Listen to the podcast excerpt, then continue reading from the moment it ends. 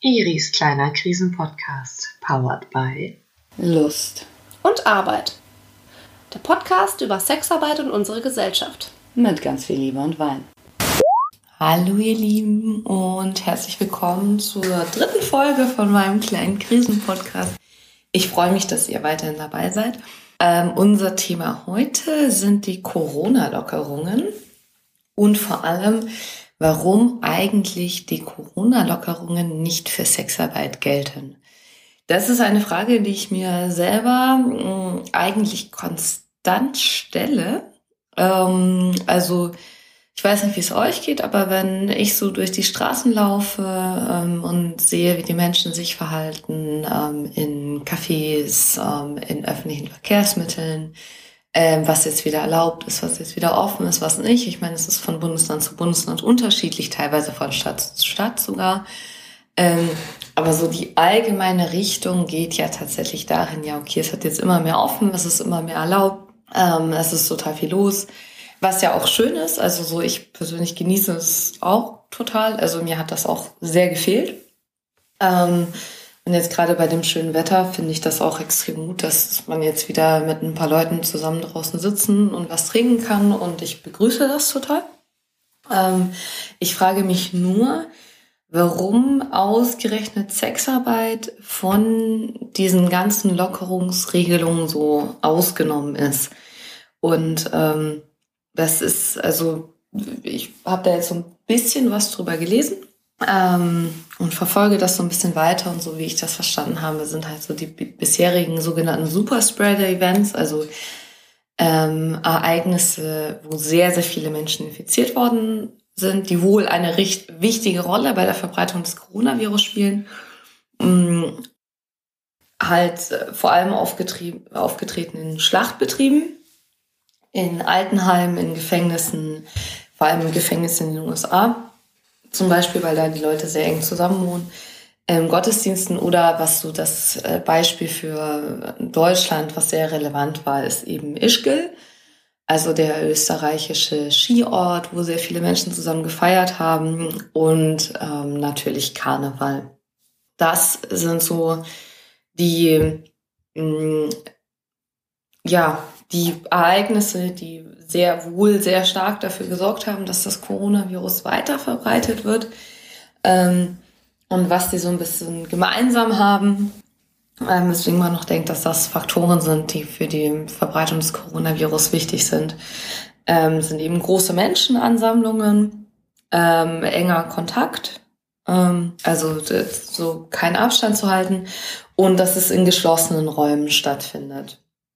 Also ich bin jetzt natürlich keine Virologin, aber soweit ich das verstehe, sind das so ein bisschen die Hauptpunkte, die halt dazu beitragen, dass sich ähm, relativ schnell viele Menschen mit dem Coronavirus infizieren, was ja etwas ist, was man aufgrund der Ausbreitung möglichst vermeiden möchte.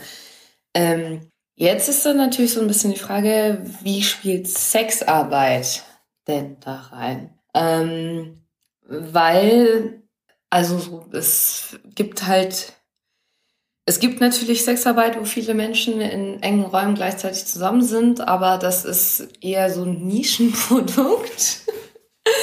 also die eigentliche Sexarbeit ist ja eher so One-on-One. -on -one. ähm, also der Klassiker.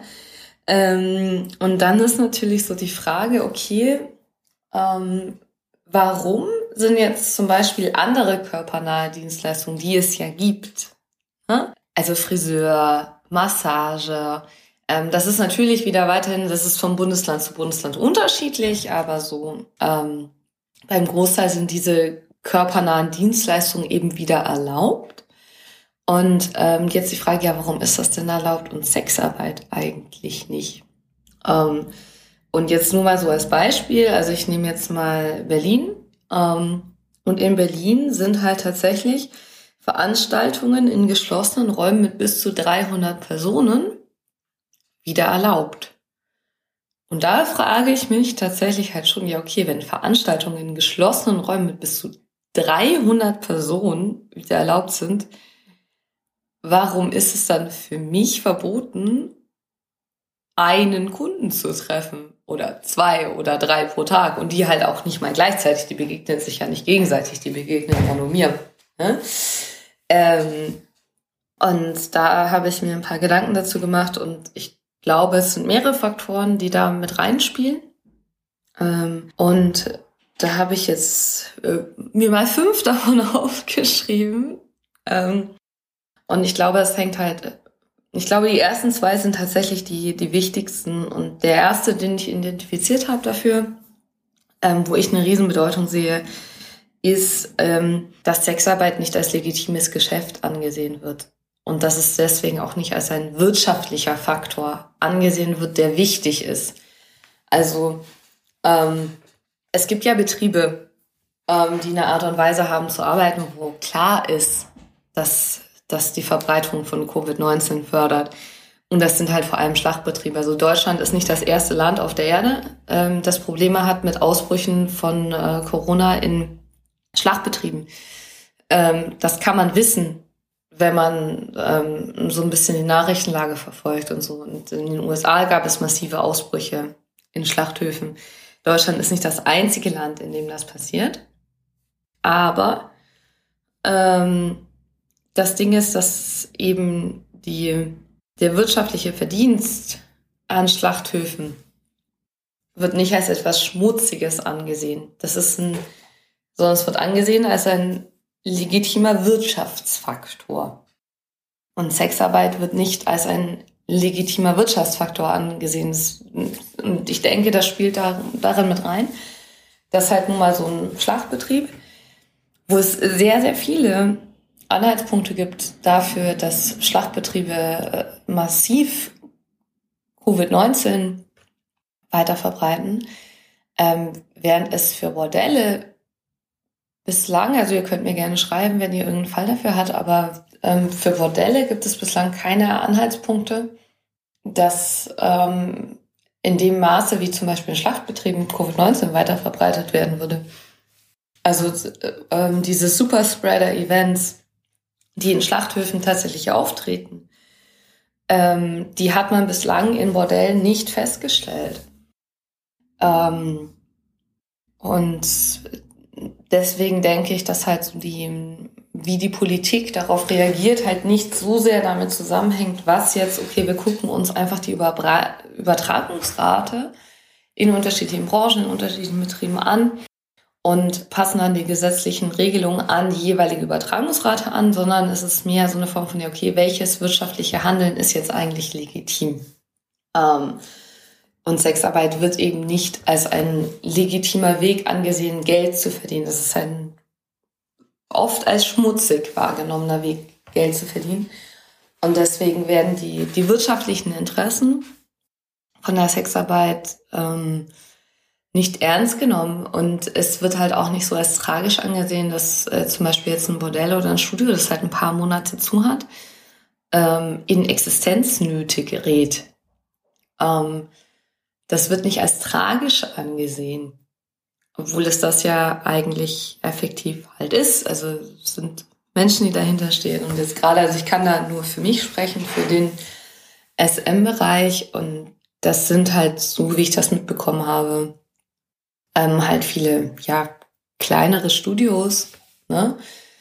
Ähm, die sich da was aufgebaut haben. Und das ist dann halt von einem Tag auf den anderen halt im Endeffekt weg. Und es gibt auch keine Pers also es gibt halt keine Perspektive, ab da, wann das wieder losgeht. Und ähm, aber dieser dieser wirtschaftliche Verlust, der wirklich in Existenzbedrohung mündet, wird nicht als Problem wahrgenommen, weil einfach das Interesse daran, Geld zu verdienen, schon per se als schlecht angesehen wird. Ähm, was es in anderen Wirtschaftsbereichen, wo das meiner persönlichen Meinung nach ein Ticken angebrachter wäre, halt nicht getan wird. Ne? Also das ist tatsächlich mein erster Punkt und auch einer, der, glaube ich, meiner Meinung nach wichtigsten Punkte ist, ähm, dass halt die, die wirtschaftlichen Interessen mit Geld, mit Sexarbeit Geld zu verdienen, nicht als legitim angesehen werden.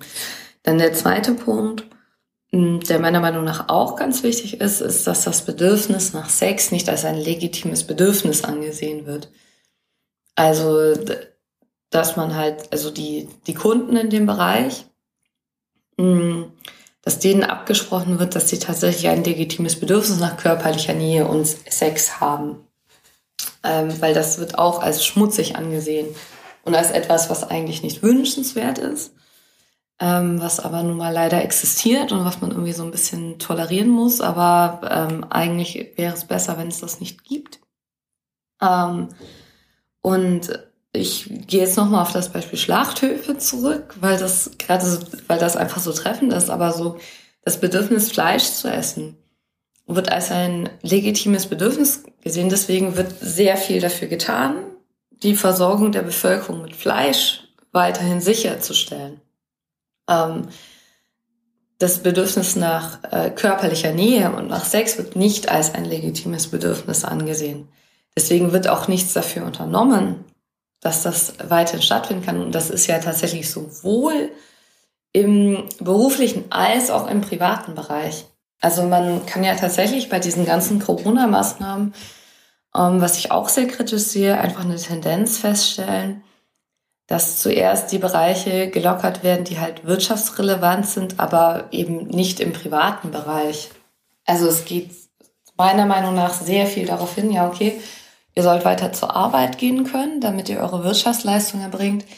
Ähm, aber sich privat zu treffen, ist weniger stark angesehen als während der Arbeit, weil das nun mal keine Wirtschaftsleistung erbringt. Also ähm, das, ja, also dass so emotionale Bedürfnisse von Menschen einfach weniger stark akzeptiert werden als in Anführungsstrichen Wirtschaftsfaktoren. Ähm, und da gibt es ja dann natürlich wiederum auch eine Abstufung zwischen legitimen Bedürfnissen, nämlich zum Beispiel ähm, Fleisch zu essen oder ähm, andere Dinge zu konsumieren, die mehr wirtschaftsrelevant sind. Und eben das Bedürfnis nach Sex und äh, körperlicher Nähe, was halt eben nicht in einer ähm, klassischen Partnerschaft angesiedelt ist. Genau, das ist so der zweite Punkt den ich sehe. Also so, und, und das hängt natürlich ganz stark miteinander zusammen und das ineinander verquickt. Also das erstens das Anbieten von sexuellen Dienstleistungen nicht als eine legitime Form von Arbeit betrachtet wird und das Bedürfnis nach sexuellen Dienstleistungen nicht als ein legitimes Bedürfnis anerkannt wird. Das spielt natürlich alles ineinander rein. Dann, was ich denke, was auch noch ganz stark mit reinspielt, ist schlicht und ergreifend ähm, die Vernetzung in der Politik. Meiner Meinung nach kann man das bei vielen Corona-Regelungen sehen, ähm, dass halt eben eine gute Verknüpfung in die Politik, sei das jetzt dadurch, dass zum Beispiel VW ähm, in Niedersachsen ganz stark staatlich verknüpft ist oder dass eben zum Beispiel Tönnies äh, sehr massiv an die CDU gespendet hat. Ähm, dass eben diese Verknüpfung mit der Politik ähm, gerade mit der CDU, weil das halt nun mal die aktuell herrschende Partei ist, ähm, eine doch meiner Meinung nach große Rolle spielt. Ähm, dass halt eben nicht nach allein rationalen Kriterien entschieden wird, ja, okay, was ist jetzt Viro, also so aus, ähm, wenn wir jetzt die Wissenschaft angucken ähm, und den Ratschlag von Virologen und Virologinnen, ähm, dann wird meiner Meinung nach nicht allein aufgrund dessen entschieden, weil welche Betriebe wann aufmachen dürfen und ähm, welche Betriebe auch nicht zugemacht werden, ähm, hängt schon, so wie ich das sehe, damit zusammen, inwiefern die jeweilige Wirtschaftssparte ähm, in der Politik vertreten ist. Ähm, und dass man halt einen Schlachthof nicht zumacht, hängt ja nicht, oder zumindest meiner Meinung nach nicht, nicht davon ab, ähm, ob jetzt Schlachthöfe objektiv betrachtet nach den aktuellen wissenschaftlichen Erkenntnissen ähm, dazu geeignet sind, Corona weiter zu verbreiten, sondern das hängt halt auch schlicht und ergreifend davon ab, inwieweit der Schlachthofbetreiber mit der örtlichen Politik verbunden ist. Und ähm, das sind halt nun mal ähm, kleinere Bordelle und Sexarbeiterinnen in der Regel nicht. Ähm, das muss man halt auch nochmal so sagen. Also es wäre halt ähm, tatsächlich vielleicht sinnvoll, wenn man mal ein bisschen was an die CDU spenden würde, in einem größeren Rahmen über ein paar Jahre hinweg. Ähm, ja, genau. Dann ähm, ein weiterer Faktor ist äh, meiner Meinung nach, dass über die negativen Folgen kaum, kaum geredet wird. Ähm, und im Prinzip müsste so gut wie jeder ähm, jemanden kennen, der von den aktuellen Sexarbeitsverboten betroffen ist. Also entweder von der Anbieterseite, also entweder von der Sexarbeiterinnenseite oder eben von der äh, Konsumentenseite. Also im natürlich jetzt nicht vielleicht exakt jeder, aber sehr, sehr viele Menschen müssten eigentlich jemanden kennen, der davon betroffen ist. Und das tun sie in der Regel auch. Sie wissen es nur nicht. Weil sowohl die Sexarbeiterinnen als auch und vor allem die Kunden nicht darüber sprechen, dass es sie betrifft. Also da findet natürlich auch gerade eine Entwicklung statt, die ich extrem gut finde. Also ich gehe ja selber im privaten Bereich in einem gewissen Rahmen da offen mit um. Ähm, und ich habe auch das Gefühl, dass jetzt sehr viel öffentlicher darüber gesprochen wird, also zum Beispiel auf Twitter oder auf anderen sozialen Kanälen, ähm, dass halt immer mehr Frauen und Männer in die Öffentlichkeit gehen und sagen, ja, okay, ich bin Sexarbeiter oder Sexarbeiterin und das betrifft mich und das betrifft mich persönlich und ich weiß nicht, wovon ich meine Miete bezahlen soll oder so. Ähm, und das kommt immer mehr, aber es ist natürlich trotzdem noch so, dass viele im privaten Bereich nicht wissen, dass irgendjemand den sie kennen, Sexarbeit ausübt. Ähm, was noch viel, viel mehr der Fall ist, ist, dass viele im privaten Bereich nicht wissen, dass jemand Sexarbeit in Anspruch nimmt und dass das für denjenigen vielleicht auch wichtig ist und dass das für denjenigen ähm, etwas ist, was ihm emotional sehr, sehr viel gibt und ähm, vielleicht auch aufrecht hält. Ähm, und deswegen kommt das so, also in anderen Bereichen ist das schlicht und ergreifend greifbarer, weil persönliche Beispiele im Nahbereich da sind, von denen man es mitkriegt. Und ähm, das ist bei Sexarbeit, denke ich, oft einfach nicht der Fall. Ähm, und dann so komme ich jetzt zu meinem letzten Punkt, nämlich dem Vorurteilspunkt. Da kann ich ehrlich gesagt gar nicht so richtig abschätzen, inwieweit das reinspielt, aber ich habe tatsächlich das Gefühl, dass bei Corona viele, ja, in Anführungsstrichen alte Vorurteile über Krankheitsverbreitung doch noch irgendwie mit reinspielen. Ähm, sei es jetzt über die Rumänen und Bulgaren, also in Anführungsstrichen, wie man jetzt früher gesagt hätte, Zigeuner, ähm, oder eben Sexarbeiterinnen. Ähm, und es wird halt wenig auf den Ischgl-Skitouristen rumgehackt, öffentlich, so gefühlt. Ähm, und ich habe da manchmal so ein bisschen das Gefühl, dass da immer noch so Vorteile sind, als ob jetzt Rumänen und Bulgaren Covid-19 mehr weiter verbreiten würden als andere Menschen. Das ist halt, also jeder, der dann auch nur ein bisschen drüber nachdenkt, weiß, dass das falsch sein muss, weil es hat ja nichts damit zu tun, wo man jetzt herkommt. Ähm, aber so, so implizit ist, spielt da, glaube ich, noch viel so dieses Vorurteil mit rein, so, ah, die Ausländer verbreiten Krankheiten. Ähm, und ich habe das Gefühl, so ist es ein bisschen bei Sexarbeiterinnen auch. Also ähm, wenn man jetzt irgendjemand einfach random sagt, so ja, also Bordelle müssen ja geschlossen bleiben, damit sich Covid-19 weiter verbreitet, würden, glaube ich, ein Großteil sagen, ja, es macht total Sinn. Ähm, die Frage ist, macht es tatsächlich Sinn? Und die Frage ist, warum denken so viele Leute, dass das Sinn macht? Und ich glaube, das spielt tatsächlich auch noch dieses Bild von der in Anführungsstrichen schmutzigen Nutte irgendwie mit ein. Ähm, was ja aber Quatsch ist, weil eine Sexarbeiterin verbreitet Covid-19 so wie andere halt auch Covid-19 verbreiten. Also ähm, Kassierer oder eine Friseurin oder ein Fußballtrainer oder was weiß ich, für die verbreiten Covid-19 halt genauso wie eine Sexarbeiterin. Die Sexarbeiterinnen sind nicht mehr oder weniger ansteckend. per se durch die Art und Weise des Berufs. Es geht halt um die Art und Weise des, des Kontakts. Ähm, und da wollte ich einmal kurz erklären, also so, weswegen ich denke, dass sich eigentlich Hygienemaßnahmen gut durchsetzen lassen würden. Ähm, also ich beschreibe jetzt einmal die Routine bei uns im Studio vor Corona, weil nach Corona gibt es ja noch nicht.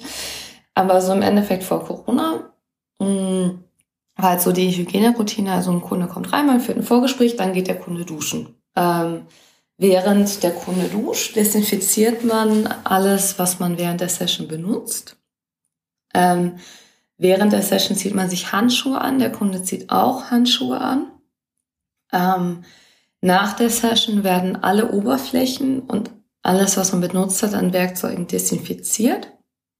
Ähm, und es werden natürlich selbstverständlich, wenn ähm, eben körpernahe sexuelle Dienstleistungen stattfinden, äh, Kondome benutzt.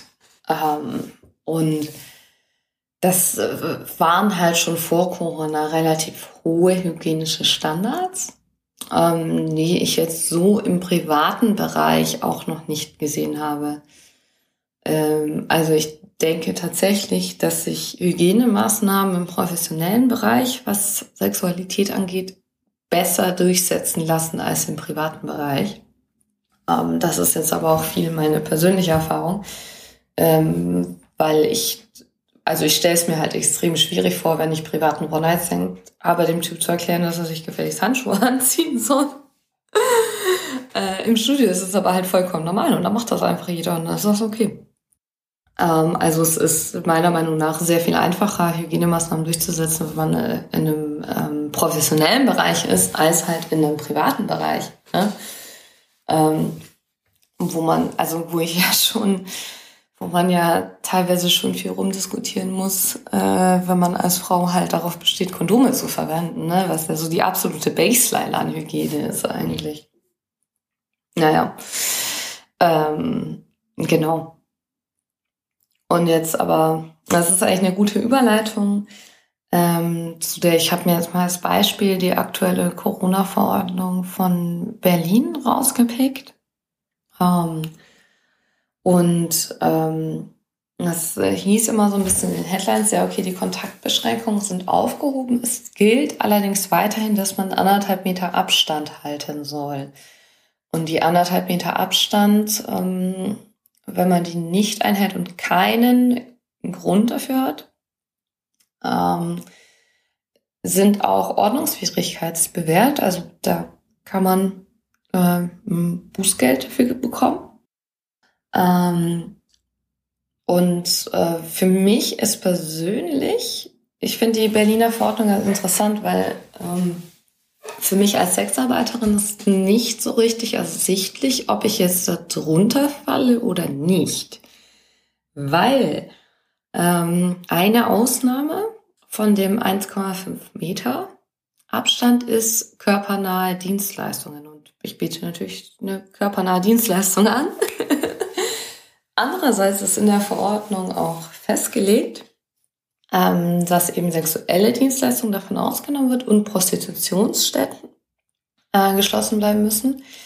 In dem Strafenkatalog oder in dem Bußgeldkatalog besser gesagt, ähm, sind allerdings ähm, dann aufgeführt eben die Menschen, die sexuelle Dienstleistungen in Anspruch nehmen, also explizit die Kunden, nicht die Anbieter und die Betreiber von Prostitutionsstätten was ja so ein bisschen Anklang hat an das nordische Modell, worüber wir mal gesprochen haben, dass halt eben nicht ähm, die Menschen, die sexuelle Dienstleistungen anbieten, kriminalisiert werden sollen, sondern nur die, die diese in Anspruch nehmen und die Betreiber von Prostitutionsstätten.